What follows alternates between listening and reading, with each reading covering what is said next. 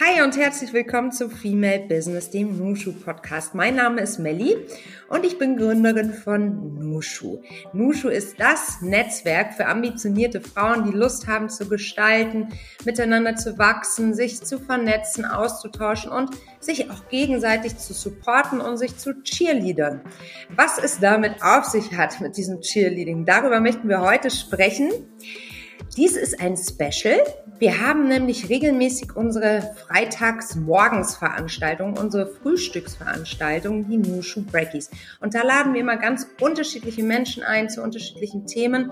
Und in diesem Fall haben wir einfach für euch eine Verlängerung vorgenommen und ihr könnt die Session nochmal als Podcast genießen.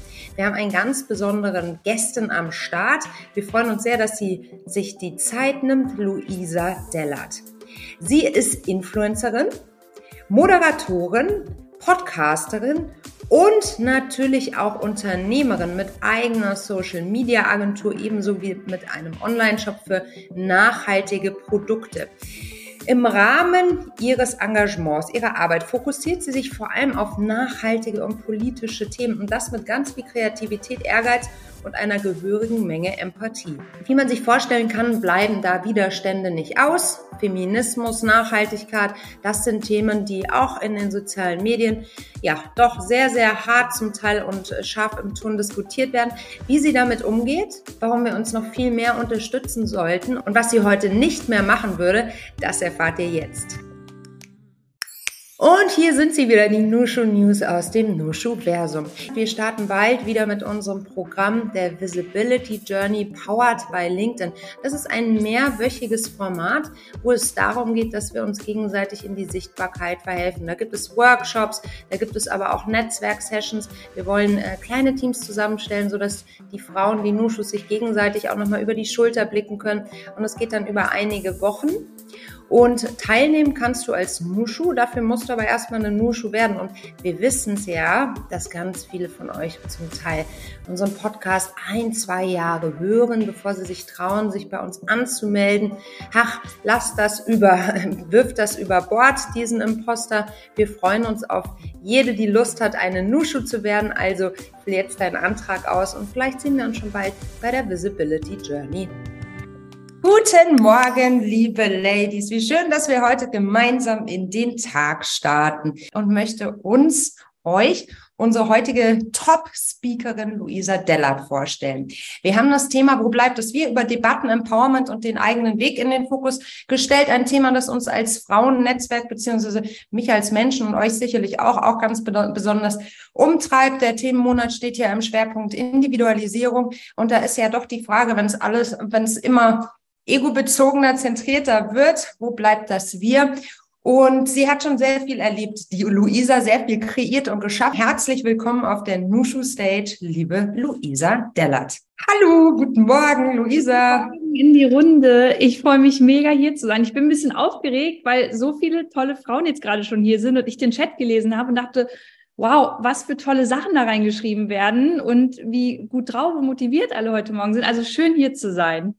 Ja, wir freuen uns auch. Das denke ich, das kann ich für die gesamte Community einfach so sagen. Da wird geklatscht. Wir freuen uns sehr, dass du dir die Zeit nimmst und heute ja wirklich gut gelaunt mit uns in den Tag startest. Die erste Frage in unserem Podcast lautet immer, wo erwischen wir dich gerade? Gefolgt von der Frage, hast du einen Kaffee vor dir? Und falls ja, wie trinkst du den? Ihr erwischt mich gerade noch tatsächlich zu Hause am Wohnzimmertisch und danach geht's ab ins Büro. Ich äh, habe meine Tasse und da war ein Hafermilch-Cappuccino drin. Der ist allerdings schon leer. Überstehst du das auch ohne Kaffee mit uns? Ich muss es ja nicht überstehen, ich genieße das gut. und äh, ja, habe noch mein Wässerchen jetzt auf jeden Fall hier. Gut, gut, gut.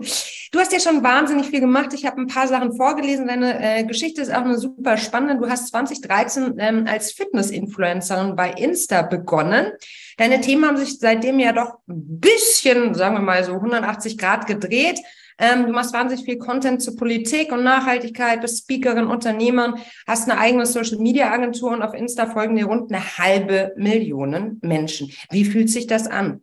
Eine halbe Million Menschen. Das ist ja also, irre. Also wenn du es gerade so nochmal ähm, aufzählst, ja. was ich alles schon gemacht habe, dann ähm, ist es voll schön zu hören, weil ich manchmal vergesse, mir selbst auf die Schulter zu klopfen und ähm, weiß nicht, ob ihr das alle kennt, aber wenn man was erreicht hat, dann ist es bei mir leider oft so, dass ich dann gleich so bei dem nächsten Thema schon wieder bin und mir gar nicht die Zeit nehme, mal ganz kurz innezuhalten und zu sagen, ey, das ist richtig cool, Lou, was du erreicht hast. Deswegen voll schön.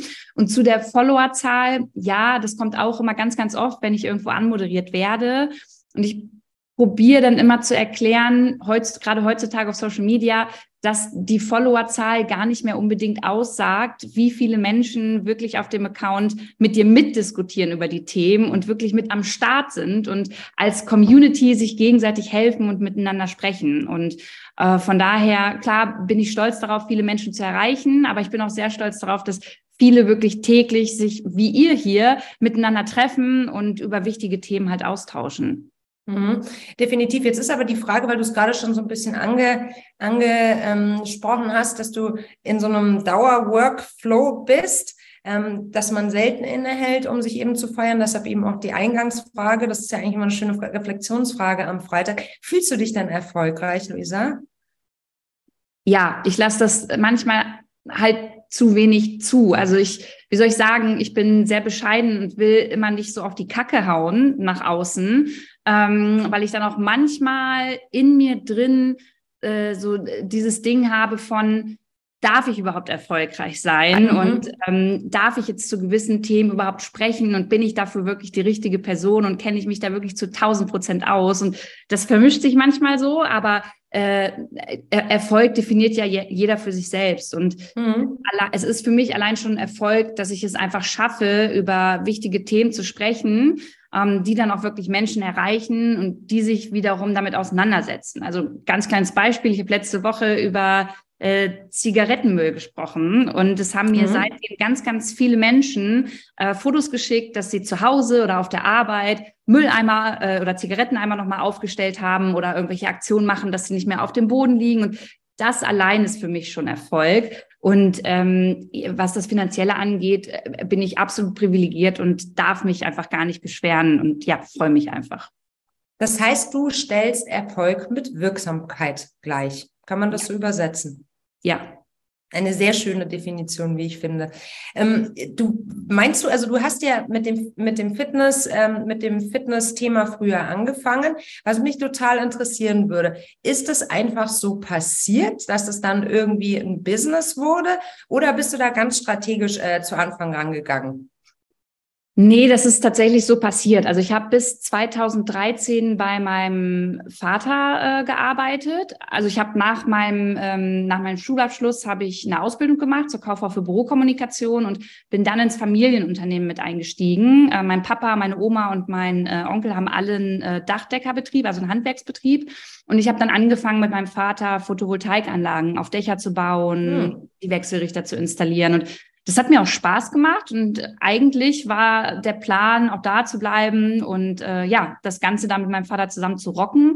Und dann kam aber nebenbei gerade so diese Zeit, Instagram wurde total trendy in Deutschland und ich wollte mal wissen, was ist das? Und ich hatte so das Gefühl, dass ich persönlich gern abnehmen möchte, weil ich mich nicht wohl in meinem Körper gefühlt habe und habe mich da angemeldet, um mir Motivation zu suchen. Mhm. Und das war wirklich Zufall. Ähm, und ich glaube, ich war damals einfach zur richtigen Zeit am richtigen Ort, dass ich da wirklich öffentlich geteilt habe, wie ich abnehme und mhm. mir immer mehr Menschen gefolgt sind und wissen wollten, wie mache ich das eigentlich? Und von daher war da überhaupt nichts geplant und ich war ab einem bestimmten Punkt selbst total überfordert und musste dann erstmal die Entscheidung treffen. Ich trenne mich jetzt vom Familienunternehmen ähm, mhm. was natürlich auch irgendwo sehr privilegiert uh. ist, weil ich wusste, ich kann zurückgehen. Aber ähm, auch total emotional wahrscheinlich, ne? Ja, ja, also ich hatte das Gefühl, ich enttäusche jetzt meinen Vater, mhm. wenn ich äh, sage, ich höre jetzt auf. Aber mein Vater ähm, hat mir immer beigebracht, einfach das zu machen, worauf ich Bock habe. Und der meinte dann auch, probier es aus und äh, mach doch. Der hat das am Anfang überhaupt cool. nicht verstanden. Und ähm, ja, jetzt, jetzt bin ich hier und äh, bin immer noch auf Instagram. Bist immer noch auf Instagram. Ja, so kann das Leben dann spielen irgendwie, ne? Aber der, die Grundvoraussetzung war erstmal eine große Neugierde offensichtlich, ne? Und dich einbringen zu wollen. Ähm, was mich da nochmal so ein bisschen genauer interessieren würde, ich habe gelesen, in einem Interview hast du, sagst du rückblickend auf die damalige Zeit, ich war ein scheiß Vorbild. Was genau meinst du damit heute? Mm, ja, hier hat gerade, äh, Kim hat gerade reingeschrieben, dass ja. sie damals auf einem Workout bei mir am Rhein war. Hi Kim, ah. und, äh, richtig, richtig cool. Ähm, ich glaube, das war schon die Zeit, äh, in der ich vielleicht oder hoffentlich nicht mehr so ein scheiß Vorbild war, aber ich wollte damals ja abnehmen auf Instagram und habe das total unreflektiert in dem Alter, in dem ich war, halt getan und ähm, wollte immer dünner werden, immer mehr Muskeln haben und äh, habe halt geteilt, dass ich nichts mehr esse. Ich habe dreimal am Tag Sport gemacht und das ist einfach sehr ungesund gewesen. Und ich habe mich sehr darauf fixiert, mich zu vergleichen mit anderen durchtrainierten Frauen. Und mhm. das wiederum habe ich auch so nach außen geteilt und mhm. habe auch ähm, Workouts gegeben und den Leuten äh, versprochen, wenn wir das jetzt ein paar Mal die Woche machen, dann seid ihr alle schlank und ähm, das, das würde ich heute so niemals wieder machen. Und es tut mhm. mir auch leid für alle, die ich damit beeinflusst habe, das zu tun, was ich tue, weil mir das nicht gut getan hat und äh, bei mir dann auch einfach irgendwann in einer Essstörung ähm, mhm. ja, gelandet ist. Mhm. Mhm. Du hast dich ja wieder rausgekämpft aus der Essstörung, hast aber, es war auch ein ziemlich doller Cut, den du dann hinlegen musstest, ne? Genau, also ich habe irgendwann, ich hoffe, dass das in Ordnung ist, dass ich, dass ich jetzt hier über Zahlen rede. Ich weiß nicht, ob vielleicht auch Menschen äh, oder Frauen dabei sind, denen es damit nicht so gut geht. Ähm, mhm. Ich habe damals ganz, ganz wenig nur noch gewogen und mhm. ähm, habe dann immer mehr Sport gemacht, drei, vier Mal am Tag und bin dann irgendwann beim Sport immer umgekippt. Also ich war dann wirklich immer äh, umgekippt. Immer, also am Ende schon öfter, ja, wenn ich äh, so Übungen gemacht habe, gerade so auf dem Boden springen und wieder hochspringen und so, mhm. äh, Kopfschmerzen gekriegt und war dann einfach kurz weg. Also bin dann wirklich umgekippt und äh, war dann kurz weg. Und mein damaliger Freund und äh, mein Vater haben dann halt irgendwann gesagt, okay, hier und nicht weiter, du musst jetzt zum Arzt gehen, weil ich dachte, es liegt vielleicht daran, dass ich nicht genug gegessen habe. Und da hat sich herausgestellt, dass ich ein Loch in der Herzklappe habe und dann wurde ich operiert und das war eigentlich so schlimm sich das eigentlich anhört, ne? Das war so mein Exit. Also da mhm. durfte ich einfach keinen Sport mehr machen, musste reflektieren, was ich da gemacht habe. Und das war so ein bisschen der Startpunkt, ab dem sich auch dann mein Leben und auch mein mhm. Leben in der Öffentlichkeit auf Instagram einfach verändert hat. Mhm, mhm, mhm. Ich würde die Fragen direkt mitnehmen, die hier reinkommen von Theo Fanu. Sie sagt, danke, liebe Luisa, für deine Inspiration. Ist deine Bescheidenheit, das war noch ähm, äh, auf die Frage davor, ähm, bezogen typisch weiblich oder kannst du das auch, kennst du das auch von Männern? Äh, ich habe ein schönes Beispiel. Ich, also. Es ist ja immer, man soll ja eigentlich nicht so kategorisieren und ähm, ne, Dinge und Verhalten in Schubladen stecken. Ich wurde letztes Jahr ähm, zu einer äh, Politikrunde im ARD bei Maischberger eingeladen. Ui. Mhm. Und äh, da hat mich eine Redakteurin angerufen und hat mir das erklärt. Und ach, bei, bei jedem Satz, den sie eigentlich weiter geredet hat, dachte ich mir, nee, ich weiß da nicht genug drüber, ich, äh, das ist nicht 100 Prozent mein Thema und das können andere besser und warum sollte ich darüber sprechen? Und das habe ich ihr dann auch gesagt. Und irgendwann meinte sie zu mir, Frau Dellert, jetzt machen Sie mal einen Punkt. Ich habe vorher mit drei Männern telefoniert, die wollten nicht mal das Thema wissen. Die haben Maischberger gehört und sofort Ja gesagt. So. Mhm. Und wir haben uns dann noch ein bisschen am Telefon unterhalten und sie meinte, sie beobachtet das immer wieder, dass ähm, wirklich besonders Frauen noch mal mehr darüber nachdenken, ist das jetzt die richtige Bühne für mich? Darf ich dazu was sagen? Und ich habe das immer wieder, diese Selbstzweifel, obwohl ich weiß, dass ich über die Themen sprechen kann und auch darf. Und deswegen würde ich schon sagen, dass besonders Frauen ähm, da einfach auch noch so sozi sozialisiert werden, ähm, dass wir da noch mal ein Stück mehr darüber nachdenken, weil einfach in den äh, vergangenen Jahren und Jahrhunderten es einfach nicht die, die Regel war, dass Frauen sprechen durften und dass Frauen zugehört wurde. Und ich ertappe mich auch immer wieder in Situationen, ähm, ja, wo ich dann sage, nee, okay, mache ich nicht. Und das ist äh, der falsche Weg. Aber ich tausche mich dann immer wieder mit anderen Frauen inzwischen auch aus. Und gerade Netzwerke wie diese hier sind ja dafür da, dass man sich da auch untereinander unterstützt, Erfahrungen austauscht. Und ich glaube, das ist einfach total wichtig. Und machst du es dann? Du warst ja dann bei Maischberger. Also du gehst dann schon sozusagen aus der Komfortzone raus. Nee, bei Maischberger war ich nicht. Also Hast ich, war, du, äh, ich bin nicht, ich bin nicht hingegangen. Du bist nicht hingegangen. Krass. Ich bin nicht hingegangen. Mhm. Und ähm, es gab aber noch eine andere Situation, wenn ich die noch ja. kurz erzählen darf. Bitte. Und zwar äh, nach dem Kanzlerduell gab es auf RTL ähm, ja, so ein Talk danach. Und da saß dann irgendwie Mickey Beisenherz und ja. ähm, wer saß denn dann noch? Günther Jauch und noch ein Journalist. Und ich saß dann da mit äh, Maxima Buse und auch Frauke Ludwig. Und es war einfach auch so ein Klassiker, dass die drei Männer sehr viel gesprochen haben, ähm, sehr viel einfach sich diesen Raum genommen haben und besonders wir drei Frauen immer voll gewartet haben, bis sie fertig sind, nicht reinreden, ähm, erstmal zuhören und sich nicht einfach so selbstverständlich diesen Raum nehmen. Und dann war äh, Pause auf RTL und ähm, ich hatte meinen Freund dabei und mein Freund ist Journalist und der hat sich das angehört und äh, ich habe den dann zu mir gerufen und der Livestream ging noch. Ähm, mhm. Also man hat unseren Ton gehört, das wusste ich aber nicht. Und ich habe zu ihm gesagt, ey, ähm, ich schaffe es ja einfach nicht, mein, meine Punkte zu bringen, weil einfach die Männer so viel reden und ich nicht dazwischen reden will. Und dann hat er halt gesagt, ey, scheiß drauf, du, mach's wie die Männer, sprich einfach und red halt einfach mal dazwischen und nimm dir den Raum, weil sonst, sonst gehst du unter in dieser Runde. Und es wurde dann, äh, weiß ich nicht, hunderte tausend Mal geteilt auf Twitter. Ist ja super, so ein richtiger Prep-Talk, den er super. Mhm. Genau. Und also, was mhm. ich damit euch eigentlich nur sagen will, ist, ähm, ich glaube, es fehlt manchmal immer noch so an diesem Selbstbewusstsein und dass wir uns da gegenseitig einfach noch mal mehr pushen müssen und dass es eigentlich eine schöne Eigenschaft ist, andere nicht zu unterbrechen, aber äh, wir lernen sollten, das auf eine charmante Art und Weise und auf eine deutliche Art und Weise schon zu tun, um eben unseren Punkt auch zu machen in einer Runde, ähm, in der man gefühlt die letzten Jahre sonst untergegangen ist. Mhm. Ich möchte an dieser Stelle zwei Sachen mit euch allen teilen, die mir da total helfen. Und zwar Rixa ist Kniggetrainerin und auch eine Mushu. Und die hat mir mal genau den Tipp gegeben und der ist unfassbar wertvoll, Leute. Wenn ihr jemand ins Wort fallen wollt, weil ihr nicht zum Zug fallt, dann ist es kniggetechnisch absolut in Ordnung. Also es ist absolut höflich, wenn du startest mit apropos. Und dann gehst du rein, nimmst irgendwas aus dem Satz davor. Apropos, ja, du warst, hast ja davon erzählt, dass der ja auch da auch war. Und damit kannst du sozusagen rein höflich jedes Gespräch äh, sprengen. Also der Tipp hat mir total geholfen, weil es bleibt höflich, es ist kniggetechnisch abgesegnet sozusagen und es hilft total, um dann wirklich sich wieder ins Gespräch zurückzuholen. Und Luisa, noch eine Sache, noch was, was ich gelernt habe, auch von, von einer Nusche, von Nesche. Sie ist Psychologin und sie hat mich bekannt gemacht, weil Theophano schon ähm, Imposter auch diagnostiziert hat. Ähm, es gibt noch den Dunning-Kruger-Effekt. Wer kennt den von euch? Kennt ihr den?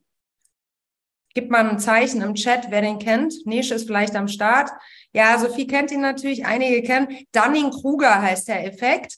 Äh, einige kennen ihn schon, aber für die, diejenigen, die ihn noch nicht kennen, das ist nämlich folgender. Der Dunning-Kruger-Effekt ist, wenn du denkst, du darfst nichts zu deinem eigenen Thema sagen, obwohl du Expertin bist, weil du als Expertin weißt, wie unfassbar groß ein Thema ist und weniger ähm, sozusagen, also Menschen, die sich weniger gut in deinem Thema auskennen, die sind viel leichter dabei, da eine Meinung abzugeben und da eine Meinung, weil die gar nicht wissen, wie komplex das Thema ist. Und das ist gerade bei deinen Themen ja, Luisa, wo alles so miteinander verworben, Feminismus, Nachhaltigkeit, das sind ja so globale Riesenthemen.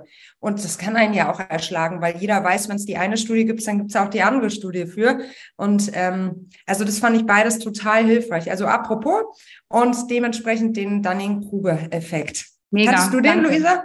Ähm, ich kannte den Tipp nicht und ich werde das auf jeden Fall jetzt äh, so, äh, so übernehmen. Ich, ja, ist doch erstaunlich, oder? Richtig gut. Und ich glaube, eine Sache, die aber auch noch dazu beiträgt, dass man vielleicht manchmal dreimal überlegt, sagt man jetzt was zu der Diskussion, trägt man jetzt seine Meinung dazu bei, mhm. ist halt, egal ob auf LinkedIn, Instagram, Facebook, äh, äh, you name it, also egal wo, du hast halt inzwischen leider diese so ein bisschen explosive Stimmung in den sozialen mhm. Medien, dass du genau überlegen musst, was du sagst und wenn du aufwachst, nicht dann irgendwie 50 Kommentare hast, die dir eigentlich die Welt ganz anders und besser erklären wollen oder da Beleidigungen dazwischen sind. Und das ist auch immer wieder so ein bisschen das Gespräch, das ich mit vielen führe, die sagen, hey, ich würde gern sichtbarer sein, auch auf LinkedIn und Co., aber ich traue mich nicht, weil ich habe einfach Angst davor, was dann für ein Gegenwind kommt, wenn ich meine Meinung zu einem bestimmten Thema sage.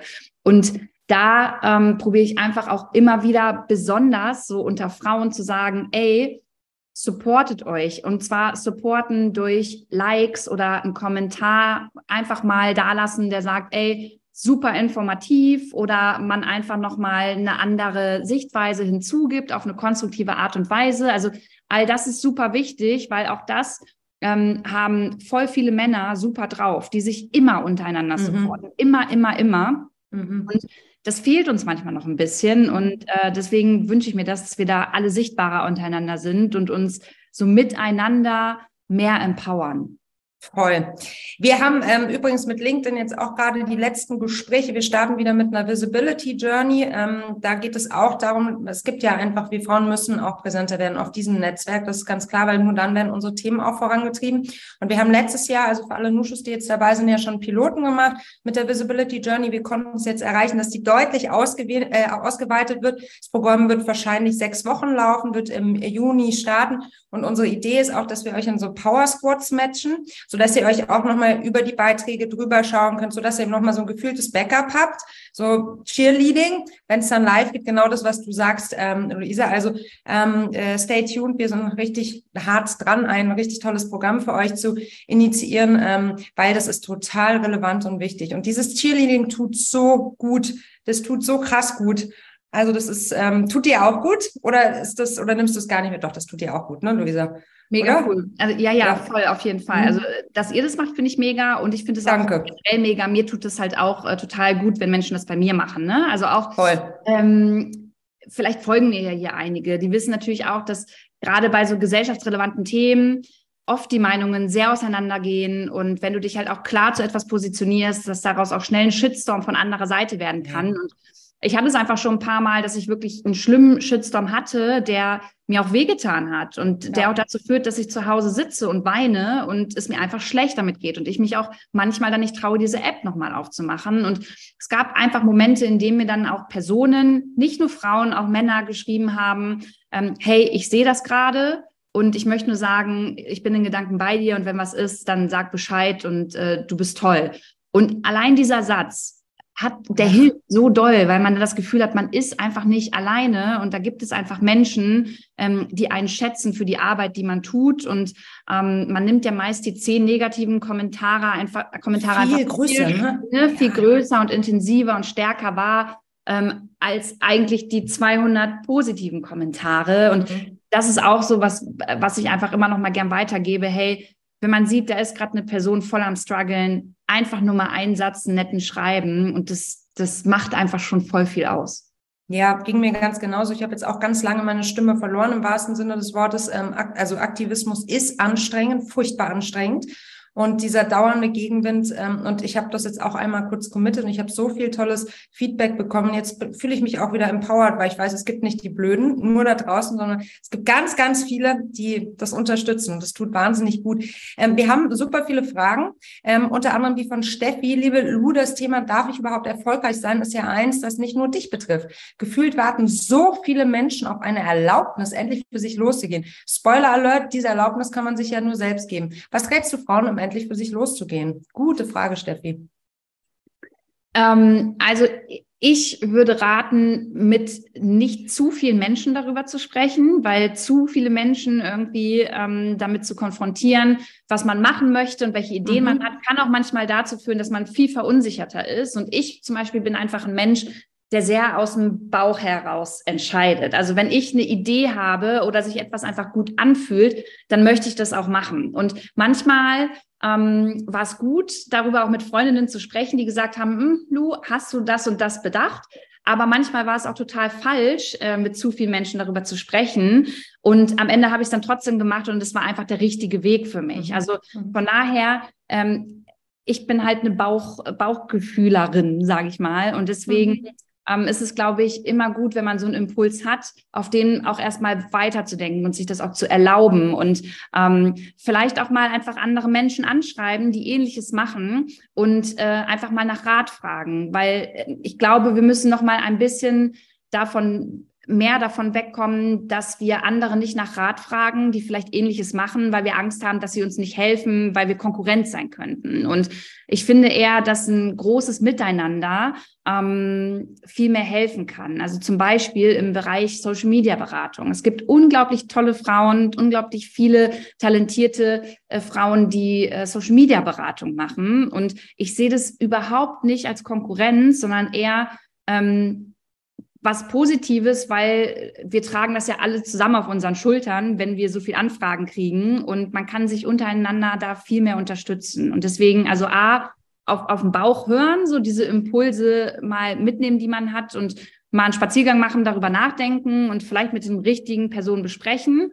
Ähm, und mit richtige Personen meine ich dann auch Leute, die schon in dem Business einfach sind und ähm, sich einfach mal trauen, die anzuschreiben, weil ganz oft kriegt man da ganz, ganz viele tolle Impulse zurück. Mhm, mhm. Das heißt, du würdest aber schon dazu raten, das heißt ja immer, Feedback ist ein Geschenk. Ich finde das auch, das muss man differenzierter betrachten.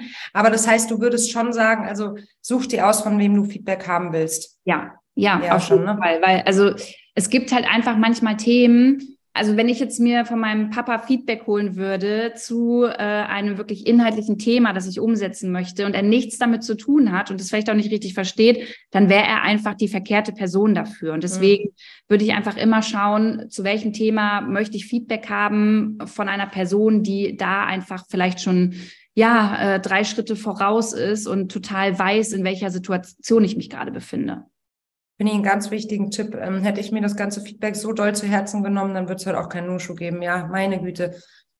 Liebe Luisa, welche Wege und Strategien hast du für dich gefunden, um Widerstände zu überwinden? Für mich scheint es so, als würdest du unglaublich viel reflektieren.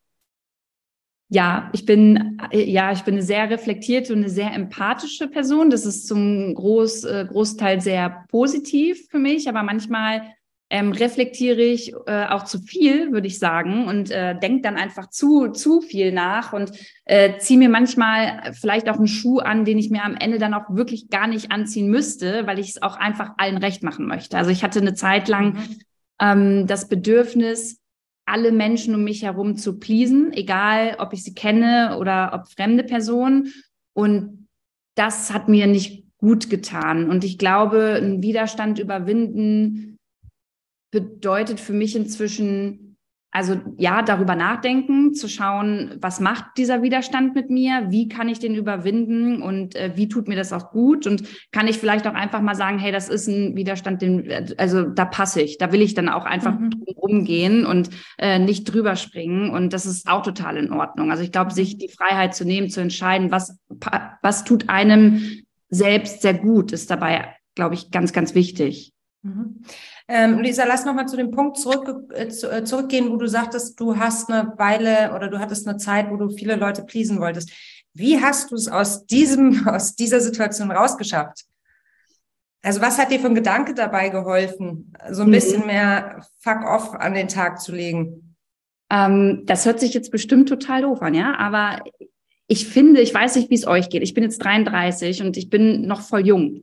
Auf der anderen Seite fühlt sich jedes Jahr, dass ich älter werde, an, als äh, hätte es nur fünf Minuten gedauert dieses Jahr. Mhm. Also die Zeit, damals haben das ja meine Eltern zu mir gesagt und ich habe sie nicht geglaubt, wenn sie gesagt haben, pass mal auf, wenn du 30 bist, dann äh, ne, geht, dreht sich alles viel schneller. Und das ist wirklich so. Und ich habe für mich gemerkt, dass dadurch, dass diese Zeit so, so schnell vergeht, ich auch verlernt habe, mir Zeit für mich zu nehmen. Und das mhm. heißt, im privaten wie auch im beruflichen, ja, wollte ich es einfach allen Leuten recht machen. Das heißt, es hat angefangen, ähm, dass meine Freundinnen natürlich was mit mir machen wollen. Dann hast du aber abends noch ein Netzwerktreffen, ähm, auf, auf dem dich Leute sehen wollen. So, dann fragt dich vielleicht eine Person, kannst du mir dabei helfen? Dann habe ich noch einen Auftrag. Und irgendwann habe ich zu allen nur noch Ja, Ja, Ja gesagt, weil ich allen helfen wollte und ich wollte, dass es allen gut geht und habe einfach komplett mich dabei verloren. Also ich habe am Ende des Jahres zum Beispiel mit meinem Freund äh, Silvester zusammengesessen und wir haben uns auf dem Zettel äh, unsere Highlights des Jahres geschrieben und sollten die gegenseitig erraten.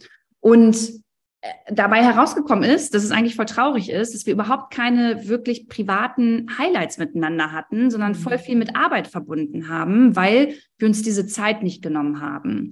Und das heißt für mich, dass ich mir einfach vorgenommen habe, jetzt auch Grenzen zu setzen und Grenzen zu setzen, auch innerhalb Freundschaften, auch sagen zu dürfen, hey, ich habe einfach nicht so viel Zeit, also lass uns die Zeit nutzen, die wir zusammen haben. Ähm, aber ich komme einmal weniger in die Heimat, weil ich einfach mal den Sonntag für mich nutzen möchte und Grenzen im Beruflichen setzen, als dass ich auch, wenn Organisationen oder NGOs mir schreiben, ob ich, ob ich ihnen helfen kann, einmal einfach mehr sagen muss, tut mir leid, ich kann euch nicht bei allen Themen helfen. Ich hoffe, es gibt noch andere Menschen, die das gerade leisten können, aber ich kann es nicht. Und mhm dadurch habe ich einfach mal ein bisschen mehr Zeit für mich und das finde ich einfach super wichtig. Mhm. Ja, schöne Erkenntnis. Wir werden, da fällt mir auch noch mal was äh, zu ein. Wir haben eine wahnsinnig tolle Session zum Thema Abgrenzung mal gehabt mit Pernille. Und die hat uns ähm, mitgebracht damals eine, eine Treppe. Und da wurde klar, dass es zwischen Ja und Nein sagen, ich glaube, acht oder neun verschiedene Stufen gab, was ganz interessant war. Was? Wir werden die nachher noch mal über die Insta-Story teilen, dann könnt ihr euch das noch mal anschauen, das Chart. Also es ist so, du kannst Ja sagen mit, ähm, also Ja, Ja, du kannst aber Ja sagen mit Einschränkung, du kannst Nein sagen mit Zusage. Super spannend weil da sieht man eigentlich, wie viele Möglichkeiten man hat, ohne immer nur Ja oder Nein zu sagen. Und das hilft total, wenn man sich abgrenzen will. Ich sage das nachher nochmal Selina, meiner Kollegin für Social Media, dann können wir das nochmal teilen und ihr könnt es alle nochmal anschauen, wer, wer es sehen möchte, für wen es hilfreich ist. Okay, Kim fragt, wie gehst du als engagierte Person damit um, wenn Personen in deinem Freundeskreis andere politische Meinungen haben, akzeptieren, ignorieren oder versuchen zu ändern? Love it, change it or leave it. Würdest du deswegen die Beziehung aufgeben? Mm, also ich glaube, okay, also äh, anders. Ähm, meine besten Freundinnen und auch, also die habe ich schon seit 15 Jahren an meiner Seite. Und die sind politisch überhaupt nicht immer meiner Meinung.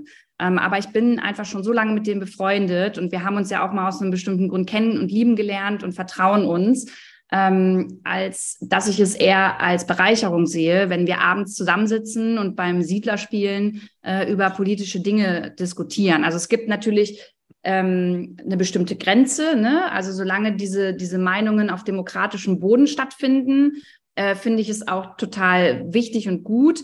Wenn meine Freunde jetzt wirklich nach ganz rechts abdriften würden, würde ich wahrscheinlich noch eine Zeit lang probieren, mit ihnen zu sprechen und zu diskutieren. Und wenn ich merken würde, ich kann sie nicht zurückholen, dann boah, würde es mir damit sehr schlecht gehen. Aber im Grunde finde ich es erstmal ganz, ganz wichtig, dass wir uns nicht nur in unserer Bubble bewegen, sondern ähm, uns auch challengen und ganz, ganz, ganz, ganz gezielt und bestimmt mit Menschen sprechen, die nicht unserer Meinung sind, weil ähm, ich das auch erst lernen musste. Ich musste zum Beispiel lernen, da konstruktiv zu sprechen. Ich bin am Anfang ausgeflippt, wenn ich mit Leuten über Klimapolitik gesprochen habe, die nicht meiner Meinung waren. So, also das, das hat mich einfach voll betroffen gemacht und ich war super emotional und ich musste lernen, dass es einfach andere Lebensrealitäten und andere Meinungen gibt. Und das ist auch ganz oft äh, im Social Media Marketing so oder generelle Marketing, wenn Unternehmen ähm, äh, Werbung machen, dann vergessen sie manchmal bestimmte Lebensrealitäten mitzudenken. Und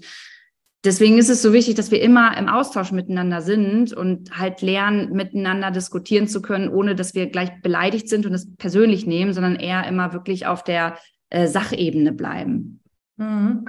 Das bringt uns ja auch zu einem ganz wichtigen Punkt, bevor wir in die nächsten Fragen einstehen, äh, einsteigen. Du hast sogar ein Buch drüber geschrieben ähm, mit dem Titel Wir und da hast du genau diesen Dialog ja auch bewusst gesucht. Wie kam es dazu? Willst du uns da einmal abholen? Ja, es kam dazu, weil ich einfach immer öfter auf Social Media bemerkt habe, dass wir über die Menschen sprechen und halt nicht mit ihnen und dass die, die über Menschen gesprochen haben, überhaupt nicht mit dem Thema eigentlich total persönlich konfrontiert waren.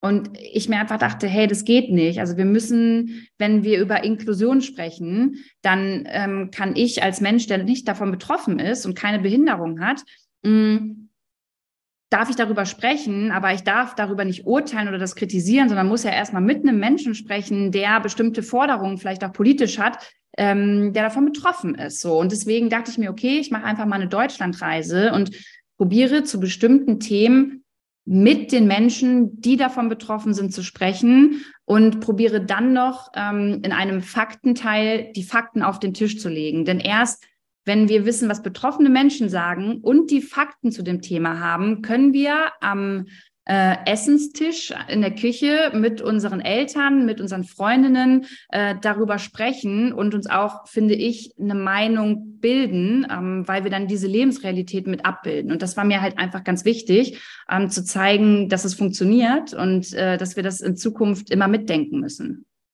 Ja, das muss eine ganz besondere Erfahrung gewesen sein, oder?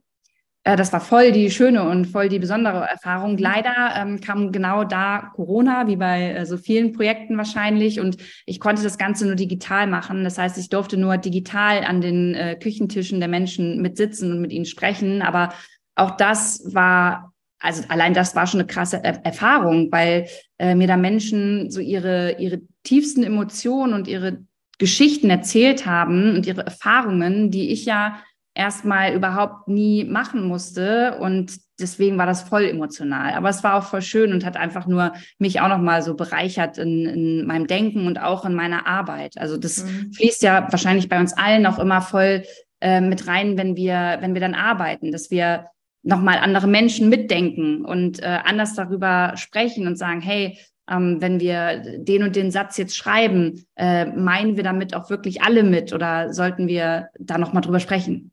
Mhm, mhm. Das heißt, du empfiehlst mit den Learnings, die du daraus ziehst, Faktencheck.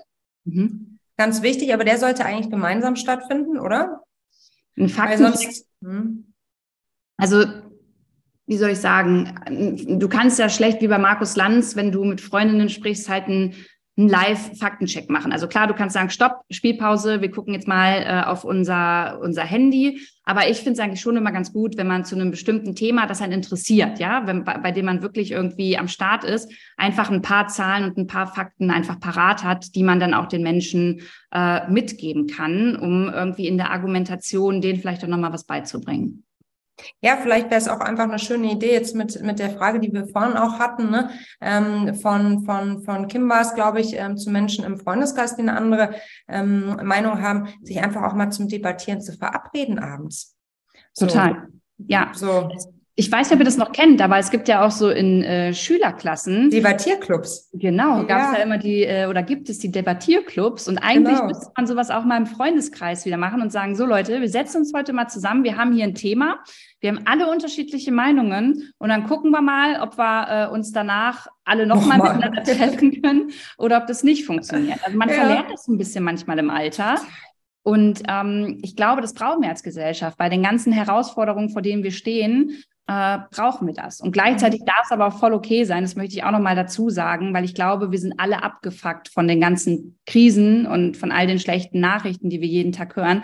Gleichzeitig darf es auch voll okay sein, mit seinen Freundinnen oder Freunden auch einfach nur über Trash-TV zu sprechen oder ähm, ähm, die politischen Themen mal außen vor zu lassen. Das ist mindestens genauso wichtig, damit man einfach langfristig und nachhaltig die Kraft hat, äh, sich mit den Themen auseinanderzusetzen.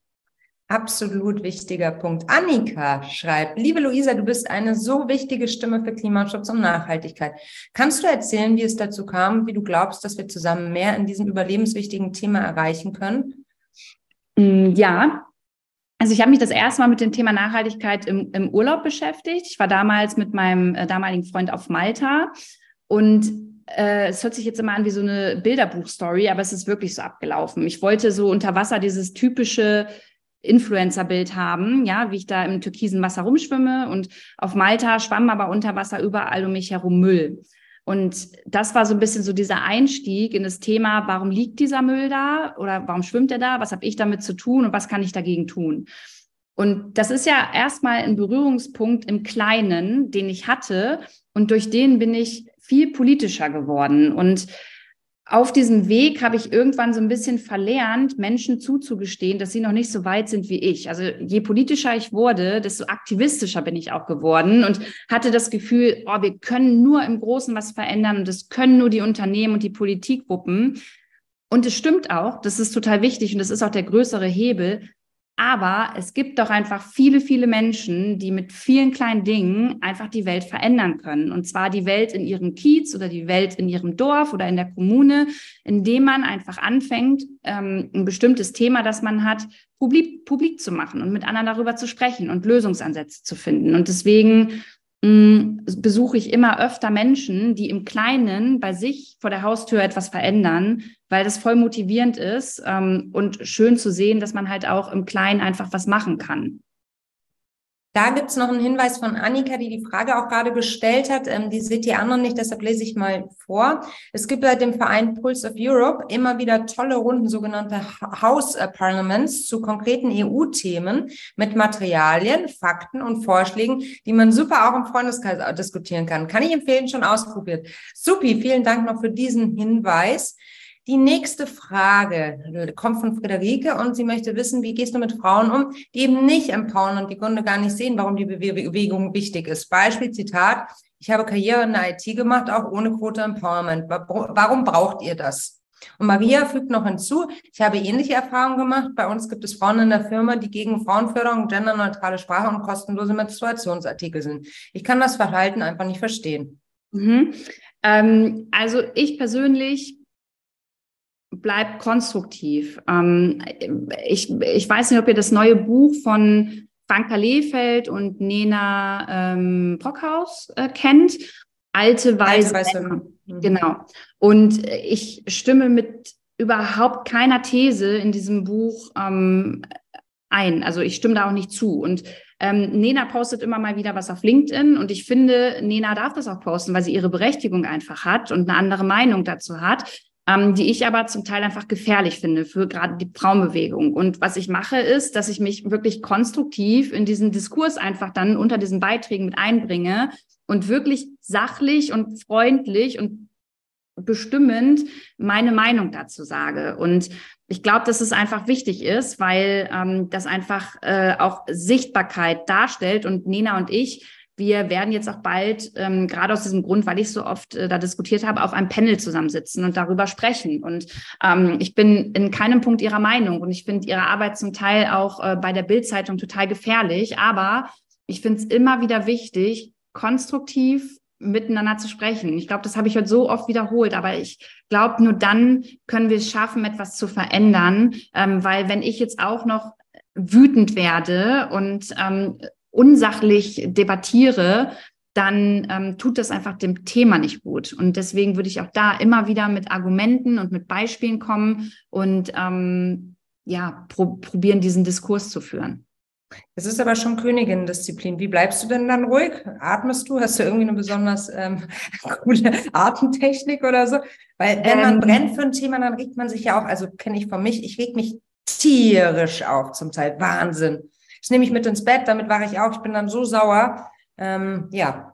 Ja, ich fühle dich voll, Melli. Also es ist, äh, ist bei mir auch so. Also ich sag mal so, ich habe mein Inner Circle, ähm, auch bei WhatsApp oder hier zu Hause, bei dem ich mich erstmal kurz auslassen kann und ähm, das auch mal richtig scheiße finden kann und auch über Themen fluche und ähm, dann nochmal Tee trinke und dann danach erst diesen Kommentar verfasse. Also ich nehme mir bei sowas wirklich Zeit ähm, merk mir das, tu das auf meine To-Do-Liste, dass ich zu dem Beitrag gerne was sagen möchte und zwar sachlich, aber warte dann nochmal, weil das ist auch ein Learning für mich ähm, in den letzten Jahren auf Social Media gewesen, nicht sofort antworten, wenn man bei einem Thema selber emotional ist, sondern erst nochmal eine halbe Stunde, Stunde warten, ähm, das nochmal Revue passieren lassen, seine Gedanken sammeln und erst dann antworten, weil das einfach der Debatte also gut tut halt, ne? Goethe sagt, bezüglich Hate Speech. Ich habe die Post von Michael Fritz gesehen, der sich auch dazu zum Beispiel bei der sexistischen Plakatwerbung positioniert hat. Was denkst du, muss noch passieren, damit dieser Gegenwind besonders gegen Frauen weniger wird?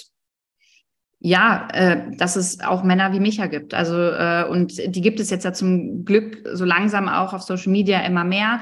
Probiere immer, also ich will ja einmal deutlich machen, weil ich natürlich auch vorhin so viel über Frauen und Männer oder Frauen oder Männer gesprochen habe.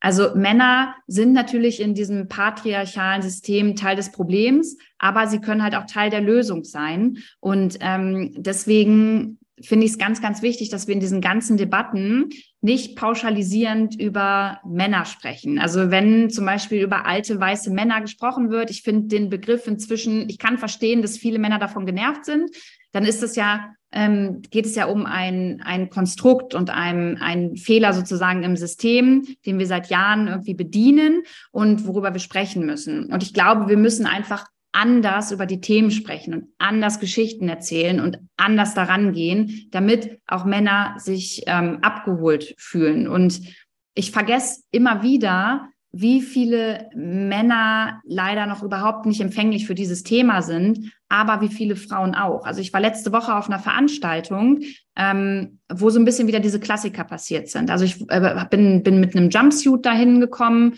äh, der ein äh, Zebramuster hatte. Und das Erste, was der Chef zu mir gesagt hat, also hat erstmal Hallo gesagt und hat dann gesagt, oh, äh, du hast aber ein exotisches Outfit an. Also äh, so dieser Klassiker, mich gleich nach meinem Outfit zu bewerten. Auf der Bühne konnte er meinen Nachnamen nicht sagen, wusste auch nicht mehr den, den, den Namen seiner, äh, seiner Mitarbeiterin für kurze Zeit. Oh ähm, das sind halt, das sind halt leider noch so Klassiker, ähm, wo wo einfach Frauen manchmal nicht mit ihren Themen äh, so richtig ernst genommen werden. Und deswegen braucht es einfach ganz, ganz viele Männer, die besonders dabei helfen, jetzt erstmal in ihren Männernetzwerken auch ähm, Frauen zu zeigen und zu sagen, Alter, die haben Expertise, die wissen, wovon sie sprechen und ich möchte gerne, dass diese Frau heute auf der Bühne spricht, weil sie einfach inhaltlich super viel beizutragen hat. Und ähm, ja, ich glaube, wir brauchen einfach ganz, ganz viel männlichen Support und den auch manchmal einzufordern. Also ich mache das auch. Ich fordere den ein. Ich fordere bei Männern, die ich kenne, ein, dass sie sich zu manchen Themen einfach positionieren und dass sie dazu was sagen und ähm, dass sie dazu Beiträge erstellen, weil ähm, die manchmal vielleicht einfach selber gar nicht wissen, dass es jetzt gerade an, an diesem Punkt halt angebracht ist.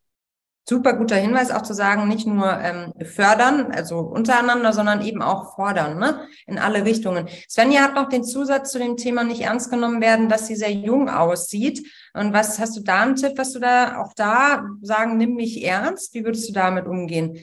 Ja, da habe ich auch auf der Veranstaltung mit einer Mitarbeiterin drüber mhm. gesprochen, die auch noch sehr jung ist und aber super viel äh, fachliche Expertise mit reinbringt und super sympathisch ist. Und ähm, wir zu äh, dem Entschluss gekommen sind, dass man zum Beispiel in Zoom-Meetings einfach auch auf die Kacke hauen muss, weil sie sagt, ey, in unseren Zoom-Meetings, wenn ich die einzige Frau da bin, ist es erstmal so, alle Männer stellen sich vor und stellen sich nicht nur eine Minute vor, sondern erzählen erstmal, was sie schon alles erreicht haben, was sie alles machen, mit wem sie da irgendwie verwandelt sind und äh, was cool läuft. Und äh, wenn sie dran ist, denkt sie sich, scheiße, wir haben doch gar nicht so viel Zeit fürs Meeting. Ich sage jetzt nur ganz kurz, wer ich bin und Punkt. Und inzwischen macht sie es aber so, dass sie auch so auf die Kacke haut, weil, und das ist eigentlich traurig, sie erst dann ähm, so richtig wahrgenommen wird. Und ich glaube, wir müssen uns das einfach für uns zu eigen machen und das als eine Selbstverständlichkeit sehen und ähm, egal ob jung oder alt, äh, sagen, was wir machen. Hallo, ich bin heute hier, ich habe eine Berechtigung, das sind meine Themen, das ist meine Expertise und ich freue mich jetzt richtig mit euch darüber zu sprechen. Ähm, ich glaube, das müssen wir noch viel mehr als Selbstverständlichkeit sehen und das auch einfordern. Caramba, schöner kann man es nicht sagen. Vielen Dank, liebe Luisa. Wir haben noch eine Runde Quick and Dirty vor euch, äh, vor uns. Das geht so. Ich stelle dir eine Frage und du antwortest idealerweise in einem Satz. Das schaffen die wenigstens. Ich sage es nur trotzdem dazu. Das ist eigentlich das, was wir irgendwann mal konzipiert haben. Genau. Liebe Nuschus da draußen, macht doch mal mit. Das wäre schön. Ich habe ja auch noch ein, zwei neue Fragen äh, inspiriert von dem Gespräch mit Fabienne aufgenommen, die mich nämlich äh, mit meinen eigenen Podcast-Fragen auf einmal gelöchert hat und den Spieß umgedreht hat und sogar erweitert hat. Also, liebe Ladies, teilt im Chat, was ihr teilen müsst. Luisa, bist du soweit ready? Ich probier's. Was war der Moment, der für dich dein bislang größtes Erfolgserlebnis war? Seht ihr, jetzt fängt's an. Ich kann es euch nicht sagen, weil ich nicht weiß, was ich als Erfolg definiere und du mich gerade voll erwischt hast tatsächlich. Ich glaube, es sind viele kleine Erfolge, die man immer wieder für sich, äh, für sich übernehmen darf. Und ich glaube einfach, mein größter Erfolg ist, dass ich es in Deutschland geschafft habe, besonders auf Social Media, das Thema Nachhaltigkeit in die große Masse zu bringen, so dass viele Menschen darüber sprechen und es inzwischen auch als Selbstverständlichkeit sehen, äh, Müll von der Straße aufzuheben und das cool zu finden und äh, sich nicht darüber zu beschweren, sondern einfach anzupacken. Und ich würde sagen, das ist ein Riesenerfolg. Oder Ladies da draußen, was denkt ihr? Ja, so ist es doch. Vielen Dank. Nächste Frage. Was liest du gerade? Ich lese gerade das Buch von ähm, Christina Lunz und noch ganz, ganz vielen anderen Autorinnen, wie zum Beispiel äh, Kybra Gümüşay von ähm, anti, äh, Anti-Patriarchat. Was ist dein persönlicher Kraftort? Oh, mein persönlicher Kraftort ist das Meer. Wenn ich die Möglichkeit habe, äh, ans Meer zu fahren, gibt mir das unglaublich viel in Gummistiefeln, bei schlechtem Wetter, mit Kapuze auf dem Kopf, äh, einfach nur am Meer lang zu spazieren und einfach nur in die Ferne zu schauen. Was war die größte Herausforderung in deiner Karriere in den letzten zwei Jahren, Luisa? Äh, meine größte Herausforderung war, mich strategisch so zu positionieren, dass Leute wissen, was ich mache, weil ich einfach gerne über viele Themen spreche und gerne an allen Stellen helfen würde, aber ich mich auf ein Thema konzentrieren muss. Ähm, und das war eine Herausforderung, das zu akzeptieren. Wer hat dich in deiner Karriere bisher am meisten unterstützt? am meisten unterstützt oder unterstützen tun wirklich meine Freundinnen, mein Freund und meine Family. Also das, die, die sind immer da und die würden jede Entscheidung unterstützen und mittragen. Welche Situation in deiner Karriere würdest du heute anders angehen als damals? Ich würde heute, ähm, wenn ich ein, ein Unternehmen wie Natura Lu gründe, nicht nur kreativ daran gehen, sondern mir gleich jemanden äh, zur Seite stellen, der sich mit Zahlen auskennt. Denn ich bin die Kreative und nicht die, äh, die Zahlenexpertin. Und das war damals ein Fehler, den ich gemacht habe, den ich heute anders machen würde. Wenn du eine Sache auf der Welt sofort ändern könntest, welche wäre das? Boah, wenn ich eine Sache sofort auf der Welt ändern könnte, dann wäre das, dass äh, nicht ein kleiner Teil so reich ist und ein großer Teil so arm. Was war dein größtes Learning in den letzten sechs Monaten? Ja, dass ich nicht allein die Welt retten kann und dass es voll okay ist, wenn andere das auf ihren Schultern auch noch mittragen. Wie ist deine Definition von Feminismus und bist du Feministin? Meine Definition von Feminismus bedeutet, dass äh, wir Feminismus intersektional denken müssen und dass Feminismus nicht bedeutet, dass nur weiße Frauen darüber sprechen, sondern wir alle Lebensrealitäten damit einbeziehen und ähm, ja, dass wir einfach alle mitdenken und zusammen darüber sprechen. Ein wunderschönes äh, Abschlusszitat von dir, Luisa, und ein Statement für mehr Wir. Und wir haben, glaube ich, jede Menge praktische Tipps mitbekommen von einer, die weiß, wie mit Widerständen umgehen, wie die großen Themen auf die Agenda nehmen und sich wirklich zeigen, sichtbar machen, damit auch verletzlich machen. Ich danke dir von Herzen für deine Arbeit, Luisa. Du machst da ganz schön viel für uns alle. Und ich glaube, ähm, da wird geklatscht, das sehen ganz viele ebenso. Das freut mich total. Und ich danke dir für deine Zeit. Ich bin Fangirl, da sind ganz andere äh, Frauen, es sind äh, ganz viele andere Frauen auch noch und wir freuen uns, dass du so viel gestaltest auf dieser Welt, auf der ja wir Frauen wie dich brauchen. Frauen, die sich trauen und ganz viele Frauen, die auch hier in der Leitung sind, die sich auch trauen, die auch gestalten. Und so wird am Schluss doch ein Schuh draus. So bringen wir mehr Weiblichkeit in die Wirtschaft machen. Es einfach anders, besser. Vielen Dank dir, Luisa. Danke, danke euch. Ihr macht richtig geile Arbeit und danke an alle, die dabei waren. Ich danke dir herzlich fürs Zuhören und wie immer mein Aufruf am Schluss, bitte bewertet uns. Bitte lasst uns fünf Sterne da. Das wäre so nett. Vielen Dank, weil es ist genauso wie Luisa sagt, das tut einfach wahnsinnig gut. Ansonsten, wir freuen uns, wenn du uns in der nächsten Woche wieder hörst. Bis dahin, Rock'n'Roll, auf bald, tschüss.